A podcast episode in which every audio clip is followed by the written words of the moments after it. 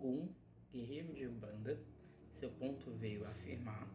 Ele pede ao sol e à lua, ou paranga, para lhe ajudar. Ogum Iê. É com essa saudação que abrimos é, nossas demandas para entender a relação do homem com o metal. Olá, jovem, como vai você? Espero que bem. é, meu nome é Emerson Porto Ferreira, do podcast História Geral CPVAN, e hoje iremos falar da relação do homem com metal, metalurgia e mineração, certo? Antes de mais nada, é, convidar vocês a ouvirem nossos podcasts esse segundo episódio da nossa série sobre atividade econômica. No podcast passado a gente falou de agricultura, hoje iremos falar de mineração, ok? É uma novidade para você que está aí no, que nos ouve. É, todo sábado agora vamos ter revisão, certo? Então, essa revisão de sábado. Vamos falar sobre o mundo greco-romano.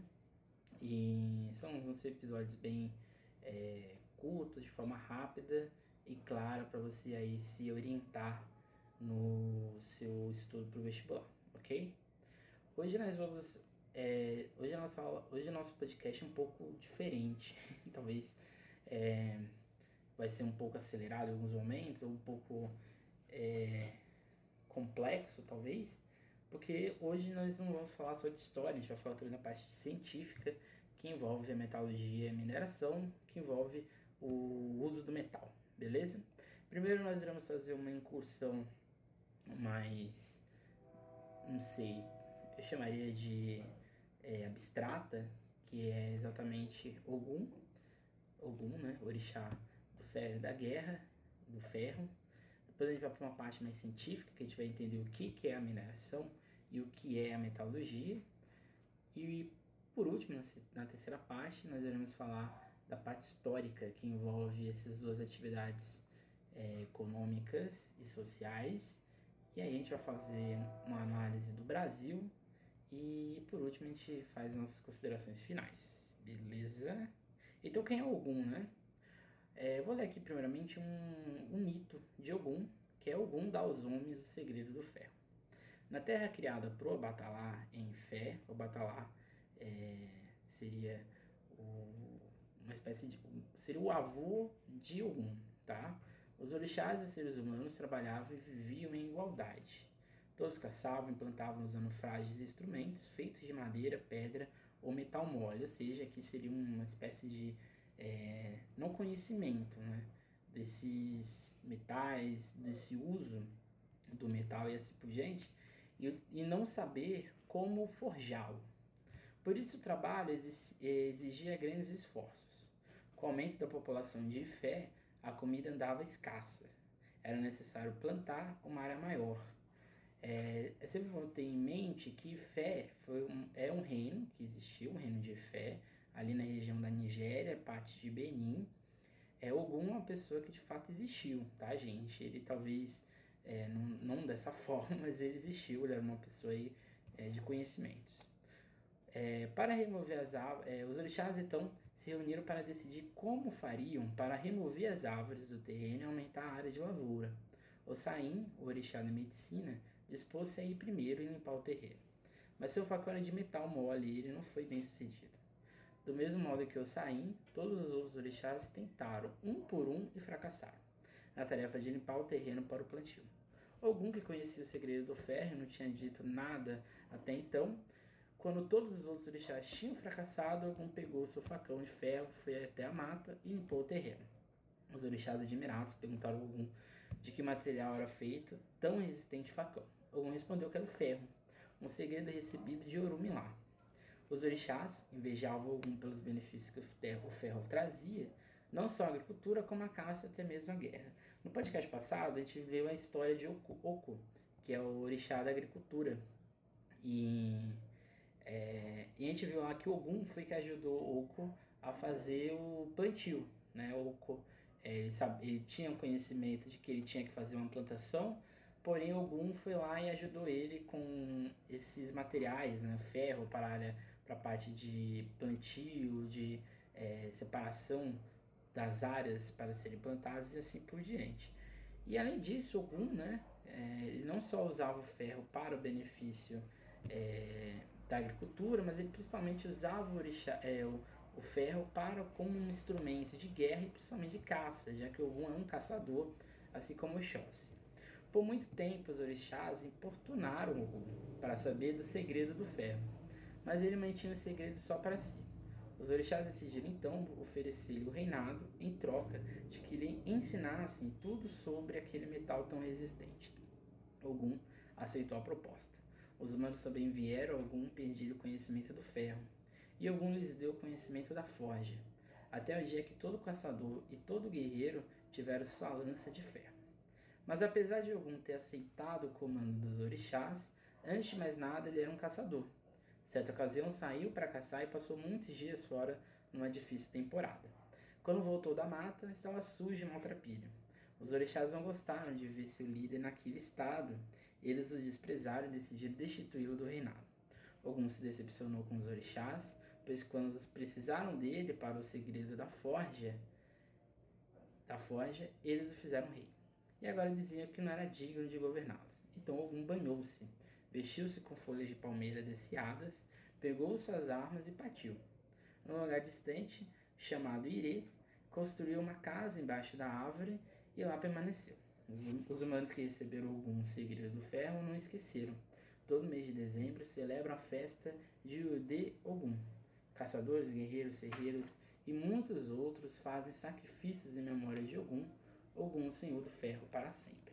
Então aqui a gente tem essa, essa, essa espécie, não diria lenda, mas esse conto, Ogum da Ozono, Segredo do Ferro, que é extraído do livro Mitologia dos Orixás de Reginaldo Prandi, feito pela Companhia das Letras. E aqui a gente consegue perceber como que a história, é, esse mito, essa lenda, esse conto sobre Ogum, reflete muito qual é a relação do homem com é, o metal. Ogum ele é um ferreiro, antes de tudo, né, se a gente fosse pensar na qualidade, ele seria um ferreiro, e não só um ferreiro, ele seria exatamente uma pessoa que tem esse conhecimento. E a gente, se a gente for perceber a história do, da relação do homem com o metal, ela está totalmente associada à história do homem com a agricultura. Pois a agricultura ela só foi possível de se tornar eficiente a partir do momento que o homem, a sociedade, o indivíduo, é, passou a ter conhecimento do que era o metal. Até o Neolítico, as pessoas sabiam que existiam ligas metálicas, sabiam que existiam é, dentro da terra algo que poderia ser usado talvez para é, caça, para corte, assim por diante, mas não tinha o que? Conhecimento de aprimorado, por exemplo, de como derreter esse fogo, de como é, associar um metal a um outro metal, assim compondo umas ligas metálicas e assim por diante. Então, o desenvolvimento do metal ele vai ser totalmente associado à agricultura até ali o período da Idade Média. Ali no período moderno, o metal ele vai ganhar um valor simbólico, um valor econômico, um valor social. Então, de certa maneira, a, o conto de Ogum ele reflete muito o modo como a sociedade, ali, principalmente nos reinos de Fé, de Irê, de, de Obo e assim por diante, como essas, esses reinos fizeram desses elementos naturais formas de se explicar e formas de dar valor, dar sentido à sua sociedade. E Togum, que é o orixá da guerra e do ferro, aquele que inventou as ferramentas para o uso de seus iguais e dos homens, e por isso mesmo vem sempre à frente punhando a sua espada para enfrentar os combates pessoais e espirituais. É o protetor dos agricultores, militares, motoristas e aquele que conhece os caminhos e estradas do ferro. Então, antes de tudo, Ogum é orixá da tecnologia, porque foi esse aprimoramento que ele fez da forja, foi ensinar a forja aos homens que ele conseguiu é, propiciar que a tecnologia do ferro, a tecnologia existente, pudesse ser efetiva. Então, alguns existiu de forma metafórica, já que o reino de fé é, de fato existiu, por exemplo, nos principais reis de fé foi Xangô, por exemplo, que a gente vai falar talvez em algum momento mais para frente. Ogum é filho de Ododua e irmão de Exu. Exu esse, que também existiu. É, e os dois são totalmente associados dentro do, da, do candomblé e da umbanda, porque Exu é sempre o orixá primeiro a ser saudado, porque ele abre os caminhos, e o Ogum, ele é o segundo orixá a ser invocado dentro de qualquer terreiro, de qualquer é, realidade dentro da, do candomblé e da Ubanda, porque é algum que abre, os, é, que, que corta, que faz os caminhos se tornarem mais, for, mais rápidos. Porque ele é o que detém esses conhecimentos, porque é ele que abre as demandas com, seus, com as suas tecnologias, com seus, é, suas espadas e assim por diante. Então, dentro da realidade de fé, temos um reino avançado em relação aos demais em termos de tecnologia, isso dentro do, do continente africano, que a gente vai ver mais para frente, as especificidades destes reinos existentes em África, sendo estes os verdadeiros senhores de combate à guerra, exatamente pelo conhecimento de forjar com fogo, o derretimento do ferro, para consolidar as armas de combate. Embora nunca recebesse o símbolo dos reis de fé, que seria uma espécie de é, coroa, um capacete com várias miçangas que cobrem o rosto, que é muito comum nos orixás, é, Ogum, como a gente viu, ele se retirou desse reino, o reino de fé, e foi fundar o seu próprio reino. Ele, no caso, foi morar no reino de Ire, onde aí sim ele teve o conhecimento da humanidade, dos homens e assim por diante. Então a gente pode perceber que dentro da, da da realidade africana, principalmente na região ali de Fé, na, nessa parte da costa atlântica africana, é, atlântica, né? A gente pode perceber que esses reinos, é, todas, quase todas as sociedades existentes no mundo africano tinham conhecimento muito avançado de, de técnicas de extração, de mineração e de metalurgia. Então é muito errado a gente dizer que é apenas no mundo mesopotâmico, no mundo egípcio, depois no mundo grego, no mundo romano, que foi o surgimento ou iniciou-se é, a técnica e a prática de mineração e metalurgia. Se não fosse exatamente esse tipo de técnica que esses escravos negros escravizados possuíam, não existia, por exemplo, todo o sucesso do, da formação da sociedade do açúcar e da sociedade de mineração no Brasil, porque foi graças ao conhecimento dos povos, dessas etnias de fé, por exemplo, que a gente vai ter uma, um aprimoramento de fornos, um aprimoramento dos engenhos, a gente vai ter técnicas mais avançadas de mineração e assim por diante. Então, o primeiro mito que a gente tem que tirar aqui na, na nossa cabeça é a ideia de que todo o avanço de mineração e metalurgia veio na região afro-asiática é, e europeia. Na verdade, ela surge e tem muito mais valor de sociedade dentro desses reinos é, mais abaixo do deserto do Saara. A gente sabe que o Egito tinha uma técnica de mineração muito avançada, porém era muito restrita ou a ornamentos ou apenas a construções. Quem teve um desenvolvimento maior na construção de armas, por exemplo, foram exatamente é, esses impérios, esses reinos na região do Saara e partes do Mesopotâmia e na China, mas aqui a gente não, não vai entrar nessa discussão. Então, o que é a parte científica? Né? O que é a mineração e o que é a metalurgia? A mineração é uma técnica antiga de busca pelos minérios, sendo assim uma atividade econômica e industrial que envolve pesquisa e análise, exploração e extração e o beneficiamento, ou seja, a modificação do metal.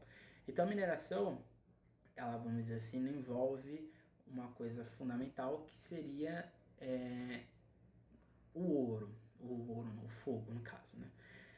A mineração no caso seria exatamente pegar esse metal, achá-lo, analisar, ver essas pesquisas e, fazer, e saber se ele puro é mais importante ou ele junto com outras técnicas, com outras é, ligações, esse metal, esse, esse minério vai ser mais beneficiado.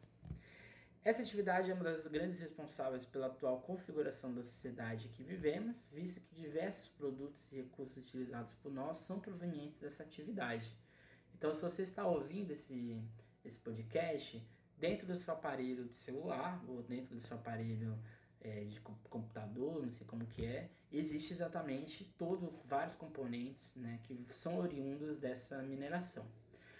O cabo de internet que vai chegar à sua informação também passa por vários processos de mineração e assim por diante para gerar os seus componentes. E as pessoas que criaram, fizeram tudo isso também. Então, o, hoje, a nossa sociedade, a sociedade contemporânea, faz a mineração uma forma econômica, uma forma de é, sociedade muito forte.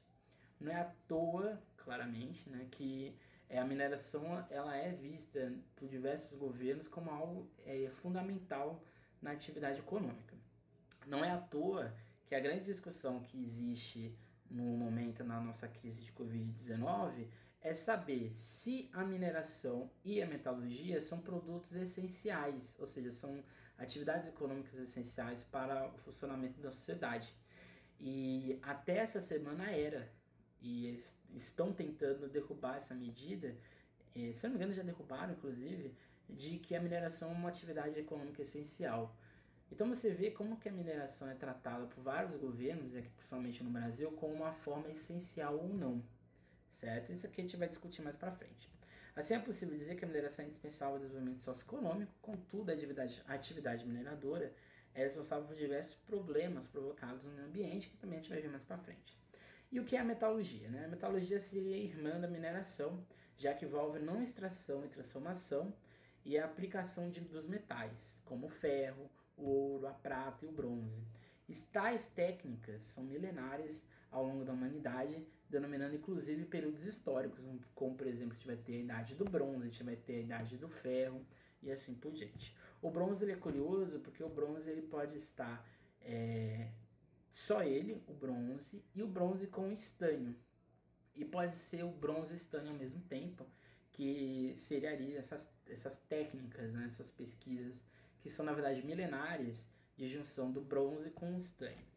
O mineral é um corpo sólido e cristalino, formado em resultado da interação de processos físicos e químicos em ambientes biológicos, geológicos, o minério né, é, um, é um agregado de minerais ricos, é, rico em determinado mineral ou elemento químico que é economicamente, tecnologicamente, tecnologicamente viável para extração e mineração. E os metais são elementos extraídos de alguns minérios encontrados em solos e rochas.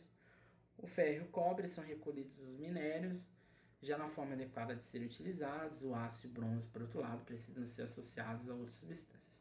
Então a gente tem que ter em mente, o primeiro ponto é o seguinte. A gente pode dividir a relação homem com metal em três etapas. A primeira etapa é a descoberta, é, de saber que aquilo existe, de saber quais são os seus fundamentos principais. O segundo momento é a utilização desses metais, é, a descoberta dele é, descoberta que eles podem ser associados a outras ligas metálicas e assim por diante. Isso vai ser usado como arma, como agricultura e como auxílio à construção. E o terceiro momento é quando esse metal, esses minérios, passam, além de ser produtos agrícolas e produtos de atividade de formação da sociedade, e passam a ter valor econômico, que é o valor de riqueza, e passam a ter também valor de é, função industrial e assim por diante. Então, esses três momentos, essas três relações é, de minério, mineral, metal, metalurgia e mineração é importante por quê? Né? Porque é essa consolidação que vai fazer mais para frente existir todo o avanço industrial, principalmente a partir do século XIX, e principalmente, né, aqui a gente está falando de ciência e ciência no estado puro. A agricultura a gente fala, a gente, quando a gente viu no nosso podcast passado, a agricultura é mais uma relação do homem com o campo, então a gente está falando de um ambiente biológico. E esse ambiente biológico ele é totalmente auxiliado por, por técnicas, por produtos e assim por diante, mas principalmente pela análise de solo e assim por diante, da ecologia e meio ambiente. Aqui a gente está falando de ciência, que é uma ciência necessariamente dessa pesquisa mais de laboratório, de, de laboratório, de análise de testes e assim por diante. Então, de certa maneira, quando a gente está falando de atividade econômica, a gente está falando de atividade científica. E o não é, beneficiamento dessas atividades científicas vão gerar diversos problemas ou vão, é, ou no caso, no investimento nessas áreas científicas, vão gerar grandes avanços, certo? Então, na parte histórica, né, como que a gente pode analisar isso tudo, né? A mitologia, né, ou a ideia de mitologia, seria transformar os minérios em suas vertentes a partir do fogo. Então isso é fundamental. O que é essencial, ou seja, quando o indivíduo consegue manipular o fogo, consequentemente descobre o seu uso na manipulação de minérios. Também é sempre muito importante saber que essa sociedade pré-histórica, ou essa sociedade de formação, a Idade da Pedra, está falando de, de, uma sociedade que, quando descobriu o fogo, achava que ele era um, um objeto divino, né? À toa que o fogo, é, os deuses ligados ao fogo são deuses muito importantes nas sociedades é, míticas, sociedades mais antigas. E quando ele descobre que o fogo pode ser criado, e quando ele descobre que ele pode manipular o fogo, aí ele vai descobrir outras várias coisas, vai descobrir que ele pode queimar madeira, e ao queimar madeira ele pode fazer proteção térmica no corpo dele, assim por diante. Ele vai descobrir que pegando fogo é, pode é, limpar um campo específico, e a partir dessa limpeza do campo ele pode fazer uma plantação mais densa e assim por diante. E ele vai descobrir também que pegando fogo e, colocando num certo metal ou num certo minério, ele vai descobrir o que? Ele vai descobrir que aquilo ali pode ser o que? Manipulado. Então, quando ele descobre o fogo, ele descobre exatamente a manipulação desses minérios e ele vai totalmente mudar o panorama da sociedade. Seria mais ou menos o seguinte: imagine você é, numa casa, sei lá, sem aço. Você não tem casa, porque as ligas de aço, as ligas metálicas que fazem a estrutura de uma casa, é fundamental para ela se manter em pé. Sem esse metal, provavelmente te vivia ou viveria em ou em cabanas, ou em ocas, ou coisas do tipo, que são apenas ligações de materiais como madeira, palha, cipós e assim por diante, que é uma técnica muito avançada, uma técnica específica, mas que não geraria, não geraria essa realidade que a gente vive. Então você imagina que isso aconteceu há milhares de anos atrás, são quase 10 mil anos a relação do homem com o minério. Então o fogo que é esse seria um outro elemento, foi fundamental. Porém, nem sempre tal manipulação estava não é, estabelecia uma relação de combate ou de riqueza. Nas cidades egípcias, na sociedade egípcia, por exemplo, indiana e asteca, o ouro era apenas um ornamento de decoração religioso e, portanto, sagrado, por sua cor reluzente e ser pesado. Por ser brilhante, podia ser moldado nas mais variadas formas, pois não era muito duro. Além disso, era permanente é, uma vez que não oxidava nem deteriorava. Então, esse, essas sociedades mais antigas, elas não dão valor econômico a esses minérios, a esses produtos, exatamente porque vem mesmo um objeto sagrado. A sociedade indiana, o ouro é uma coisa muito sagrada, né? Você não, não associava isso com riqueza, associava isso à proteção, associava isso à sorte. A sociedade, a, a sociedade cigana, do mesmo jeito, e assim por diante. Outros minérios, como a prata e cobre, eram utilizados, porém com outra funcionalidade. É, no século V a.C., na Lídia, por exemplo, ali na região da Ásia Menor, na Mesopotâmia, foram cunhadas as primeiras moedas de bronze, né? que com algumas modificações, por exemplo, associando o bronze ao estanho, os ligando, dava um, um produto mais resistente, que é, não oxidava com grande facilidade, gerou aí sim os primeiros, as primeiras moedas e assim a primeira vez em que o metal ele é associado com valor econômico, porque aí vão ser várias moedas com é, a imagem do imperador nela e assim vão circular ao longo da sociedade. Já o bronze foi constantemente usado como medida de combate e marcou periodicamente a mudança do período da pedra para o bronze, ou seja, quando saímos de uma realidade rústica para uma realidade de sociedade e de poder e dominação, o que legitimou certos grupos em relação a outros. E entretanto, passaram-se milênios até que o bronze pudesse ser usado por soldados comuns e por cidadãos, tendo sido por muito tempo artigo de luxo e de nobreza. É muito importante a gente ter em mente é o seguinte: o bronze ele era um produto, o ouro era um produto muito difícil de ser achado. Porém, quando você achava ele, você achava ele muito fácil. A prata e o cobre a mesma forma. Só que o bronze ele era um produto muito difícil de se achar, principalmente na região ali do Oriente Médio e da Grécia. Então, quem tinha acesso ao bronze eram pessoas que, na verdade, eram que? Eram pessoas que é, tinham um valor econômico muito grande e tinham condições de comprá-lo. Não é à toa que nos Jogos Olímpicos e qualquer modalidade esportiva, quais são os tipos de metais que são é, dados aos, às pessoas que vencem, né? O bronze é para terceiro, a prata para segundo e o ouro para primeiro. O bronze, ele é o terceiro seria um terceiro produto a ser achado com mais valor, por isso que ele era dado ao terceiro lugar. A prata é um produto fácil de achar, mas difícil em relação ao bronze, por isso que ele é dado o segundo. E o ouro, ele é muito raro de ser achado. Então por isso que ele é dado ao primeiro lugar. E o bronze, dentro da sociedade antiga, ele era o produto mais cultuado, porque ele era resistente para ser usado em guerra, ele era resistente como é, forma de proteção, e ele era também resistente para alguns ornamentos, por exemplo, na parte de arquitetura. Então por isso que ele era muito é, associado a quem tinha condições econômicas, quem tinha acesso é, a certos bens de luxo, vamos dizer assim. No mundo grego, o bronze era um elemento essencial de combate, principalmente na sociedade espartana, tá? Com umas escrituras épicas de da Ilíada de Odisseia de Homero, em que Homero descreve que os guerreiros que lutaram na guerra de Troia, principalmente os guerreiros gregos, eram os guerreiros que estavam totalmente é, com armaduras de bronze e com espadas de bronze muito resistentes que cortavam o inimigo de forma muito eficiente. Então, o bronze dentro da sociedade antiga, a gente está falando aqui num período muito antigo mesmo, ali 3000, 2000 a.C., a gente está falando exatamente desse uso do cobre, do ouro, da prata ainda como um, um, um elemento não totalmente de riqueza de, de comércio.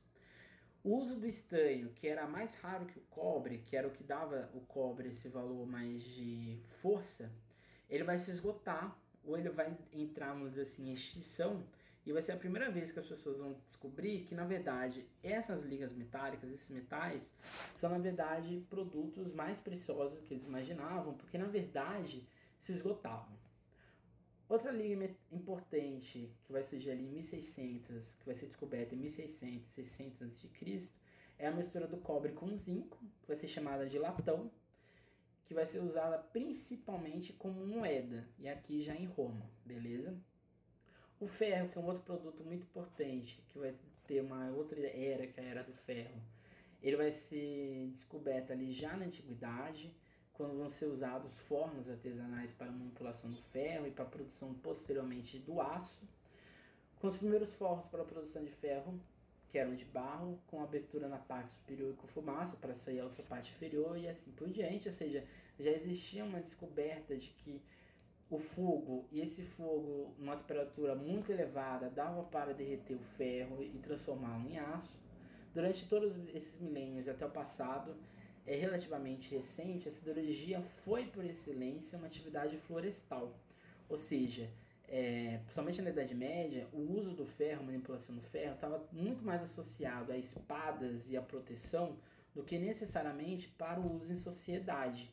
Então, os ferreiros que existiam, né, que é a siderurgia, que é uma outra forma de produção, que é a produção do aço, é, dentro do período medieval, no período antigo, ele não tinha uma, ainda, de novo insistindo, não tinha uma produção econômica. Ele só vai ter a produção econômica da metalurgia, da siderurgia, assim por diante, a partir do século XVIII, quando aí a gente vai ter a Revolução Industrial. Beleza? E a mineração dentro da história, né? A mineração em paralelo com a metalurgia, ela se desenvolve uma com a outra, né? Porque de certa maneira você precisa da extração para gerar a manipulação. Então, desde o Neolítico, a gente tem relatos de escavações do uso da terra para a procura de certos minérios metálicos. Inicialmente, os metais eram apenas apreciados como pedras ornamentais, como a gente tinha falado aqui antes, e por volta de 4 mil, 40 mil a.C., já era extraída, que já está falando no Neolítico, é, metal. Isso a gente descobre exatamente por causa das pinturas rupestres, em que se diz que existiam, né, tinham ali certos desenhos dos homens, dos indivíduos pegando da terra é, metal e assim por diante. E entre ali nos anos 7000 e 4000 a.C., que a gente vai ter o desenvolvimento de uma mitologia do cobre, que vai ser o primeiro grande metal da humanidade, até a produção de ligas com características de fusão, dureza e flexibilidade. Então a gente está falando aqui nesse período antigo desse, dessa descoberta e da descoberta do fogo e assim por diante. Na antiguidade, principalmente na Mesopotâmia, na Fenícia, na Grécia e na Roma, em Roma, temos em larga escala o bronze, o cobre e o chumbo. É, como a gente já descobriu, já falou aqui antes. E as minas de prata e chumbo de Laurium, Laurium próximo a Atenas, na Grécia, no segundo milênio, é, já tinha ali um, um princípio do que a gente chama de mina. Né? Os gregos vão fazer isso de forma mais acentuada. Eram explorações a céu aberto, com pequenas galerias. Os atenienses tornaram essas explorações em 600 a.C., construindo assim numerosos postos de acesso, ventilação e utilização de métodos de câmaras e pilares. Então, o que a gente está falando aqui, né? Os inícios também vão ter essa atividade, que vai ser fundamental é, para a obtenção de prata, de ferro e assim por diante. Vai ser o grande interesse dos romanos nas guerras púnicas, porque a cidade de Cartago, além de, de ser um porto no Mediterrâneo, Cartago ela tinha uma produção grande de minérios, ou seja, uma, uma, uma manipulação muito rápida, muito fácil, que vai atrair o poder romano. Os chineses já tinham descoberto outros minérios para exploração é, em suas terras, primeira, principalmente do aço, vão ser aí sim os chineses os primeiros a produzirem aço em larga escala. Em 1556 vai ser publicada aí sim a primeira edição é, de métodos de, minera de mineralogia e metalurgia e assim por diante. Então existem vários métodos de, de mineração. Primeiro a lavra a céu aberto, que é, é vista, né? É, ou seja, é aquilo que a gente vê a céu aberto, né? O que, vê, que a gente vê no nosso dia a dia.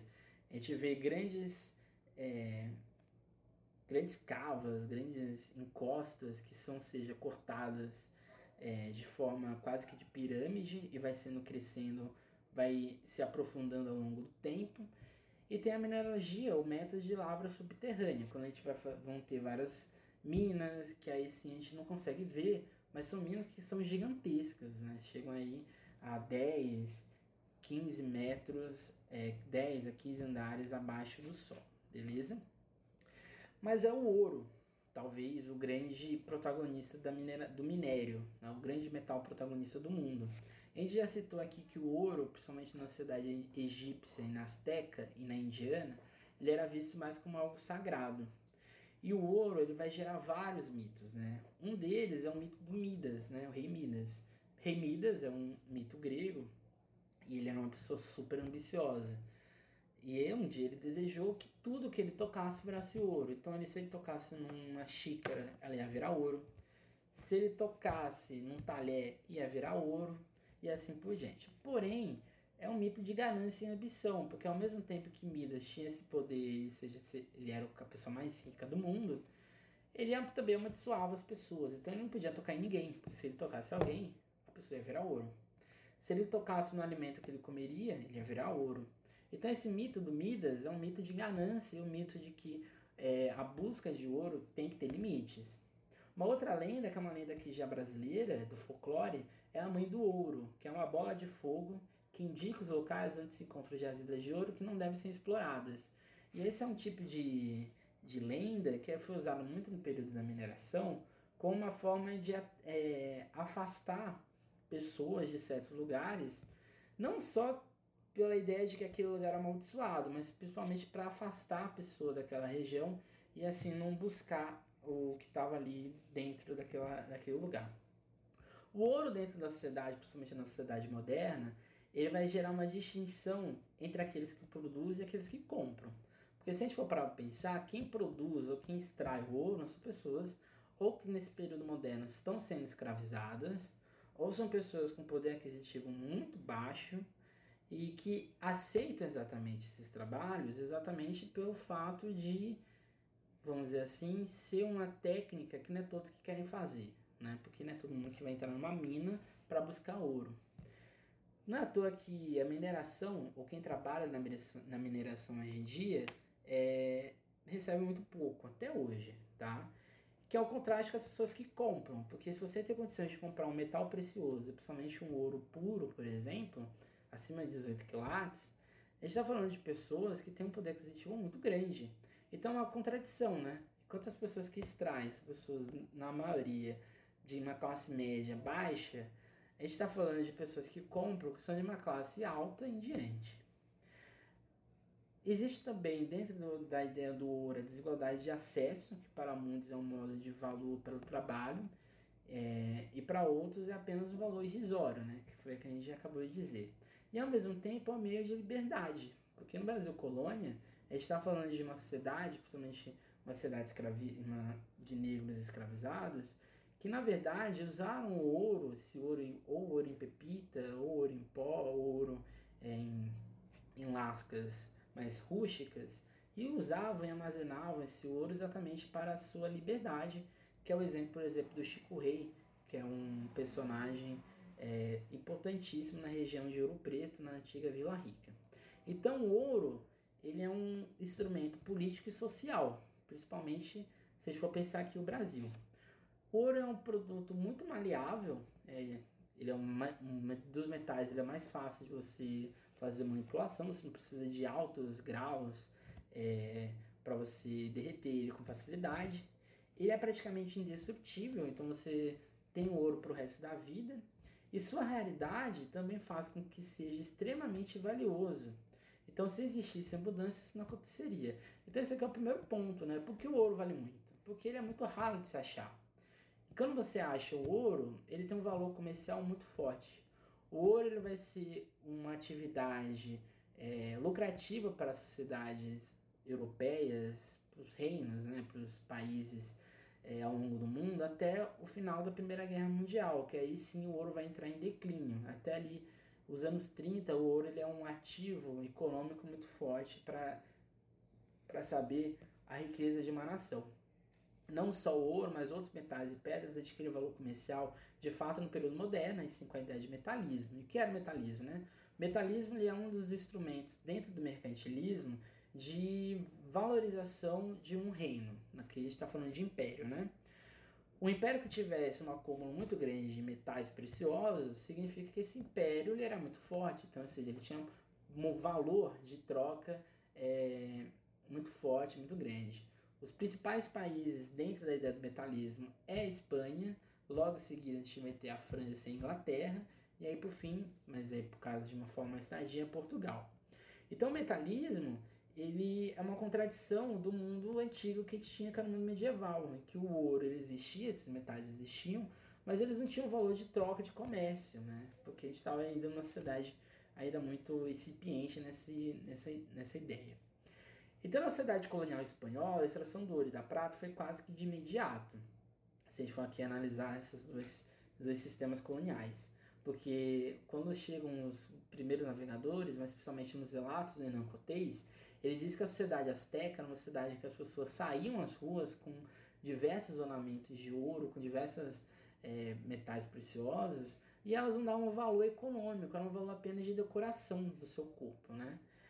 Tal como os povos da antiguidade, o ouro e a prata possuem valor de ornamento sagrado, tanto que o produto usado como moeda pelos astecas era o cacau.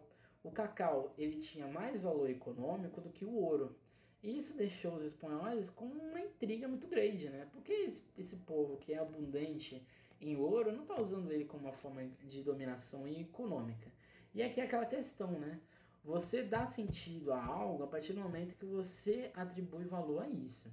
Então eu posso ver, sei lá, um, é, um coloral, um, uma pimenta no reino, um cominho, é, uma canela, eu posso dar valor econômico a isso com mais ênfase do que o ouro, que, que a gente está falando das cidades, das especiarias e assim por diante.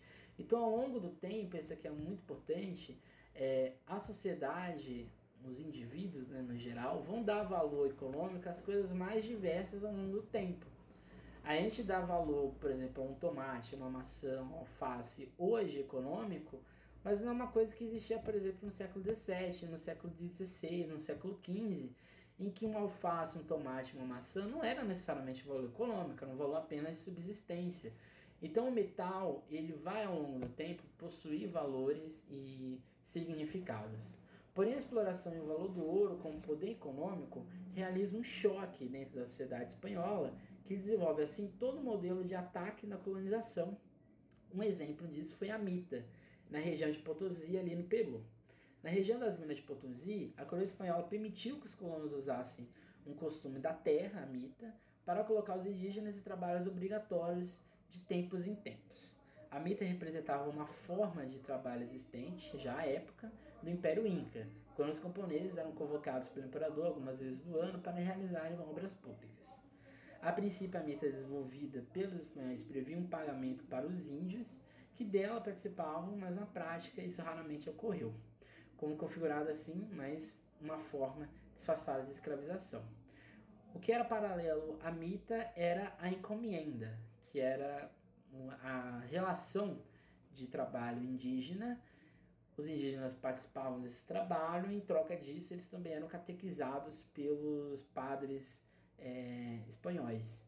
E a mita, ela é uma atividade indígena, na verdade, existente no Império Inca, que vai ser aí sim é, é moldada para outras regiões da, da colônia espanhola. Mas a mita ela era muito mais importante no Peru, porque o Peru foi o país, e até hoje, de certa maneira, é o, é o país que tem maiores minas de, de prata do mundo. E a prata, durante o período colonial moderno, ali na, principalmente na Espanha, tinha mais valor econômico do que o próprio ouro. No Império Azteca, existia uma outra forma de organização da mão de obra indígena, que era o quatequil, que é também uma atividade, era uma atividade existente no Império Azteca. Essa forma de exploração da mão de obra acarretou quase extermínio da população indígena é, devido à violência que era usada nos trabalhos nas minas. Então a sociedade espanhola é uma sociedade que vai usar da força é, escrava indígena uma forma de produção de, de extração dessas minas, seja na região do Planalto mexicano, seja na região andina ali do Peru. Isso é importante porque é uma das diferenças entre é, essa sociedade da mineração espanhola e a sociedade de mineração brasileira. A sociedade de mineração brasileira é uma sociedade muito mais, como podemos dizer, que vai usar a utilização da mão de obra escrava, no caso de origem africana. Na sociedade brasileira, a busca do ouro sempre foi um desejo da coroa, porém, enquanto o açúcar dava lucros, foi deixado de lado. Mas com várias expedições pelo seu encontro, com a crise do açúcar, a tributação perde força, seja na colônia ou fora dela, já que as Antilhas se tornam o epicentro da produção açucareira. Então, o início da produção brasileira é o pau-brasil, logo seguida, com mais força, o açúcar. Só que o açúcar, depois do período ibérico brasileiro, quando a Holanda vai ter mais protagonismo é, no mundo açucareiro, Portugal vai perder força. E ao perder força, perde mercado financeiro, porque quem refinava o açúcar português era a Holanda. E a partir do momento que a Holanda passa a ter é, uma concentração é, eficiente nas suas ilhas no Caribe, o que, que vai acontecer? A Holanda não vai mais precisar dos produtos portugueses. Aliado a isso, a principal atividade da, da produção açucareira eram os impostos, seja nos fornos, seja nos engenhos e assim por diante. Então Portugal pede muito dinheiro. Então assim, lá em mil, é, 1697 vai ser, vai ser descoberta a primeira região aurífera do Brasil, que vai ser na região de Taubaté. É sempre bom lembrar que quem vai avançar nesse processo de busca de ouro vai ser o bandeirantismo, que foi o grande impulsionador da extração de ouro. Então, quando o governador do Rio de Janeiro, Castro Caldas, anuncia a descoberta de 18 a 20 Ribeiro, é, 20, 18 a 20 é, quantidades né, de, de ouro é, e de qualidade forte, o que, que, vai, que, que vai acontecer? Vai, vai acontecer, na verdade, um boom é, populacional, um boom é, de procura de região aurífera. Então, o investimento nesses bandeirantes, o investimento nessas expedições vai ser maior e a ajuda de custo da coroa também vai existir. Isso vai gerar também conflitos, que é a Guerra dos Emboabas, né? A Guerra dos Emboabas é quando os bandeirantes paulistas responsáveis pelas primeiras descobertas acreditavam que a exploração das minas deveria ser reservada aos pioneiros da região, ou seja, se os, se os, os paulistas descobriram o ouro, o ouro é deles, não é de outras regiões, não é de nenhuma outra província. E a região ali de Minas, e São Paulo até esse período de 1719 era na verdade uma só. Então não existia uma distinção. Então quando os bandeirantes descobriram ouro, eles estavam ainda em terras de Minas, do Rio de São Paulo. Então, dessa forma, a coroa portuguesa enxergava o feito como mais uma excelente oportunidade de negócio, capaz de sanar a vida do Estado lusitano. Né? Portugal não tinha mais dinheiro com açúcar, viu no ouro uma, uma oportunidade grande de acumular mais riquezas e assim por diante. Então, dessa forma, a região de Minas, entre 1708 e 1709, vai ser o palco de um conflito entre paulistas e mineiros. Os mineiros eles eram chamados de emboabas, porque os emboaba, o emboaba seria no tupi uma expressão para estrangeiro. Então os paulistas vinham os mineiros que estavam na própria região deles como estrangeiros. Então vai ocorrer todo esse conflito entre os emboabas e os paulistas. Quem vence, de certa forma, são os emboabas e vai gerar como grande é, herdeiro, né? As capitanias de São Paulo, Rio e Minas Gerais. Isso é muito importante por um motivo muito simples. Quem vai herdar toda a produção aurífera, toda a produção econômica do ouro no Brasil vão ser os mineiros. Então, a quantidade de gente que deixa Portugal para vir o Brasil, em, no período de 1720, é absurda. Até 1790, o Brasil possuía 300 mil habitantes. A partir de 1690, ou seja, a partir de 1700, a gente vai ter no território brasileiro aproximadamente 2 milhões de pessoas. A maioria dessas pessoas são vindas emigradas do próprio território brasileiro, que vão passar saindo do Nordeste, do Sudeste, assim por diante, para procurar essas regiões auríferas. Mas a grande metade, a grande maioria vai vir de quem? De Portugal, com o objetivo único de ter o quê? Valor é, de buscar esse ouro e principalmente de ascender socialmente. Então, durante, durante o século XVIII, o auge do período da exploração do ouro no Brasil, diversos povoamentos foram fundados. Não é à toa que Minas Gerais tem 800, mais de 800 cidades, porque conforme chegavam os núcleos é, populacionais, chegavam ali e fundavam cidades atrás de cidades. Então é muito comum, é uma tradição desse período colonial, desse período aurífero. Essa foi a medida encontrada pela coroa para tentar acalmar um pouco o verdadeiro caos que se instalaram na colônia e cidades inteiras, sendo abandonados por seus habitantes que saíram em busca do ouro nos garimpos. Após a queda da produção do sistema de exploração aurífera de aluvião, ou seja, a técnica de exploração do ouro no, no rio, passou a ser necessário técnicas mais refinadas, que exigiam a permanência de maior período de garimpo. Então, assim, vão ser buscados na África esses escravos, esses negros, que têm um conhecimento maior com mineração. Então, eles vão buscar agora escravos não só que tinham força de trabalho, mas escravos que tinham técnica.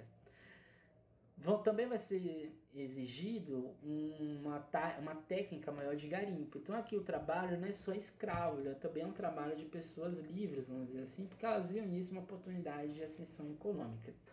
Então várias cidades vão ser fundadas e vão ter protagonismo é, na região de Minas Gerais, que vão ser as ilhas de São João do Rei, do Ribeirão do Carmo, que vai ser a atual região de Mariana, a Vila Real de Sabará, de Pitangui e Vila Rica de Ouro Preto que é a atual Ouro Preto.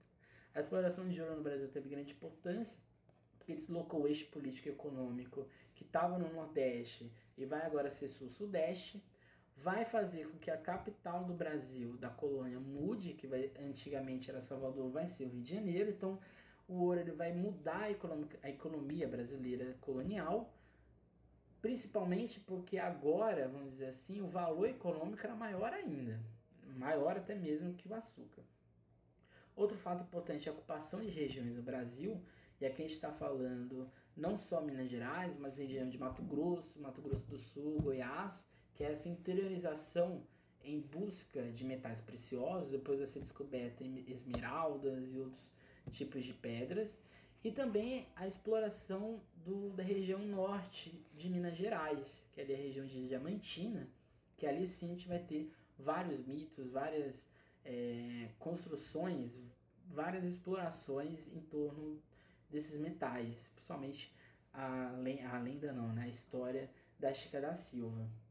É, a exploração aurífera possibilitou ainda um enorme crescimento demográfico, ou seja, a gente, como a gente disse, né, ali no período ali no final dos, do, de 16, dos anos de 1600, mas a partir de 1700 e ali já no final, ali todo o século XVI em diante, a gente vai ter o que?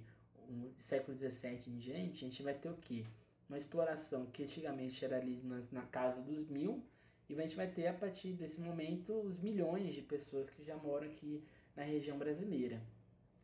Mais do que isso, a gente vai ter uma dinâmica do comércio, porque antigamente o comércio ele era localizado nas regiões de engenho, nas regiões de plantação, e agora o comércio ele tem que ser muito mais diversificado, porque a gente está falando agora de construções de núcleos urbanos mais é, complexos, a gente está falando de condições sociais as mais complexas, a gente está falando de valores aquisitivos os mais complexos.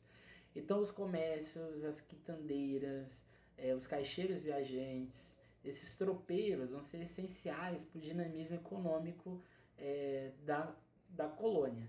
Então, se antigamente a economia girava somente em torno da plantação, agora a economia gira em torno da plantação, da mineração e deste comércio. Então aqui é muito importante porque vai ter uma dinâmica do mercado interno, porque antigamente o mercado era só externo. Então agora a gente vai ter produções, o início de produções internas para o abastecimento da população que estava nessa colônia e assim diminuir é, também de certa maneira é, os lucros ou os impostos existentes, beleza? E ainda um último aspecto, que acho que é o mais importante, que é a exploração demográfica provocada pelo período da exploração de ouro no Brasil colônia, que foi a questão do desenvolvimento, desenvolvimento de uma classe média composta por artesãos, artistas, poetas e intelectuais que contribuíram para o grande desenvolvimento cultural naquela época. E além disso, de alforria, né? era muito comum, como eu já disse, é, os negros escravizados usarem, utilizarem é, desse minério, do, do ouro, como forma de liberdade. A gente vai ter então esse crescimento, essa formação de uma classe que vai ter mais valores aquisitivos, porque a partir do momento que elas, eles conseguem pelo comércio, pelo, pela venda do seu trabalho, eles começam a ter acumulação de riqueza e vai, vai ter aí, no caso, uma pequena burguesia brasileira. No caso de Minas Gerais, a gente vai ter todos os, os, os impostos que vão se gerar em torno da mineração, vão gerar vários questionamentos, né? Que aí a gente vai ter algumas revoltas coloniais e aqui na região de Minas Gerais a gente está falando de Confidência Mineira. Na atualidade, né, segundo o Departamento Nacional de Produção Mineral, o Brasil é considerado um dos países de maior potencial de minério do mundo, produzindo aproximadamente 70 substâncias minerais, 21 dos grupos de materiais não metálicos e 45 dos não metálicos e 4 dos energéticos. Também, de acordo com este departamento, estão localizados no Brasil cerca de 3.354 minas, sendo 159 de grande porte de acordo, e a maioria dessas minas estão ou no Pará ou em Minas Gerais.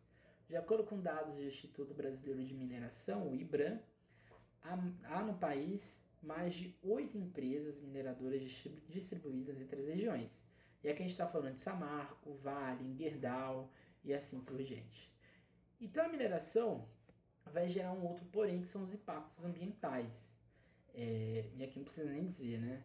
O Brasil, nos últimos anos, passou por dois grandes impactos ambientais de ordem assim em larga escala, que foram os desastres ocorridos na barragem é, de Mariana e na barragem em Brumadinho. E aqui a gente tem uma outra face que aí quando o metal ou quando a mineração e a metalurgia dão um outro valor que é o valor econômico. O valor econômico gera outro valor que é o valor ambiental.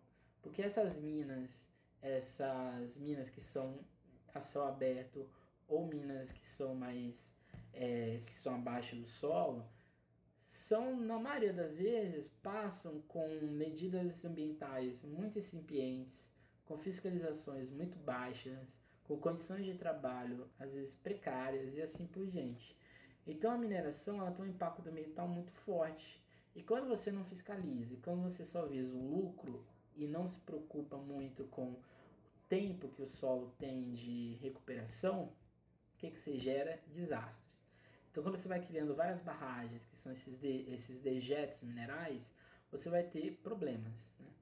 Eu sou, eu estudei em Mariana, né? Meu campus da Universidade Federal de Ouro Preto era em Mariana.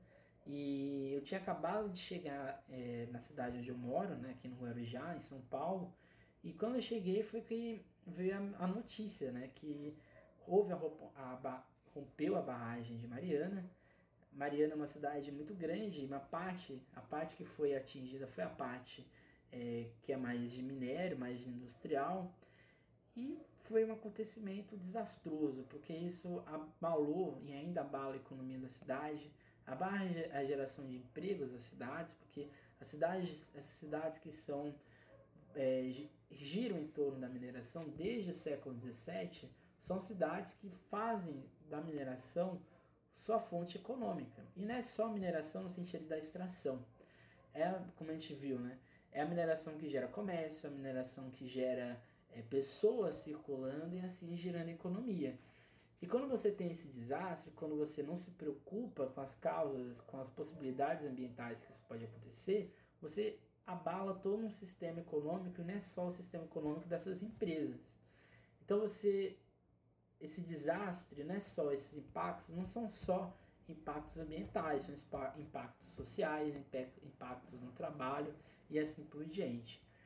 Então, por exemplo, a, a, é, quando se rompeu a barragem é, de Mariana, o que aconteceu? A gente teve um rio praticamente morto, que é o Rio Doce. A gente teve todas as regiões em torno é, do Rio Doce afetadas. A gente está falando do estado não só de Minas, Gerais, de Minas Gerais, mas também do estado do Espírito Santo. Então, ou seja, são cidades que às vezes não estão nem perto de Mariana e que sofreram esse impacto. E Brumadinho a gente tem uma situação talvez ainda pior, porque a gente teve ali é, um rompimento praticamente de uma cidade que deixou de existir ou de produzir de forma é, rápida ou consciente, assim por diante. Uma, um número de mortes maior do que Mariana. Até hoje, até na atualidade, a gente tem toda uma busca de pessoas que estão desaparecidas e assim por diante.